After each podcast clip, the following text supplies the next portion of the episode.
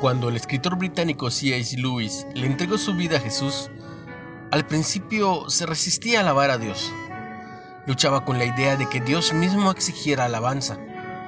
Sin embargo, finalmente se dio cuenta de que en el proceso de alabar es donde Dios comunica su presencia.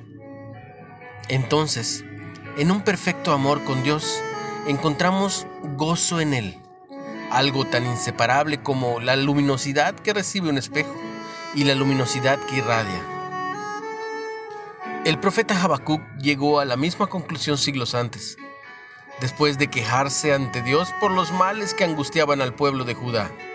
Entendió que alabar al Señor lleva al gozo, no por lo que Dios hace, sino por lo que Él es, tal como declaró en su profecía.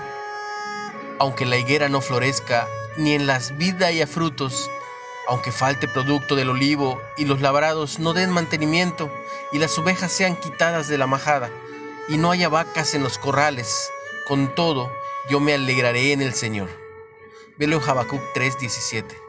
Y me gozaré en el Dios de mi salvación, añadió. Como descubrió C.A. Lewis, todo el mundo resuena con alabanza.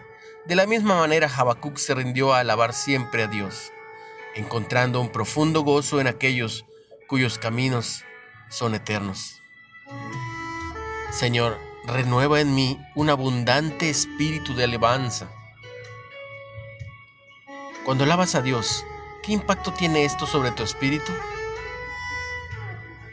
Al reflexionar en la bondad de Dios, recuerda, nombra tres cosas por las cuales puedas alabarlo hoy.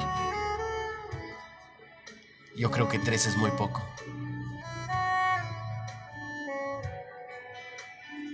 Recibe un abrazo a la distancia de tu amigo Jesús Ávila y recibe mucha, mucha bendición. En el nombre de Jesús.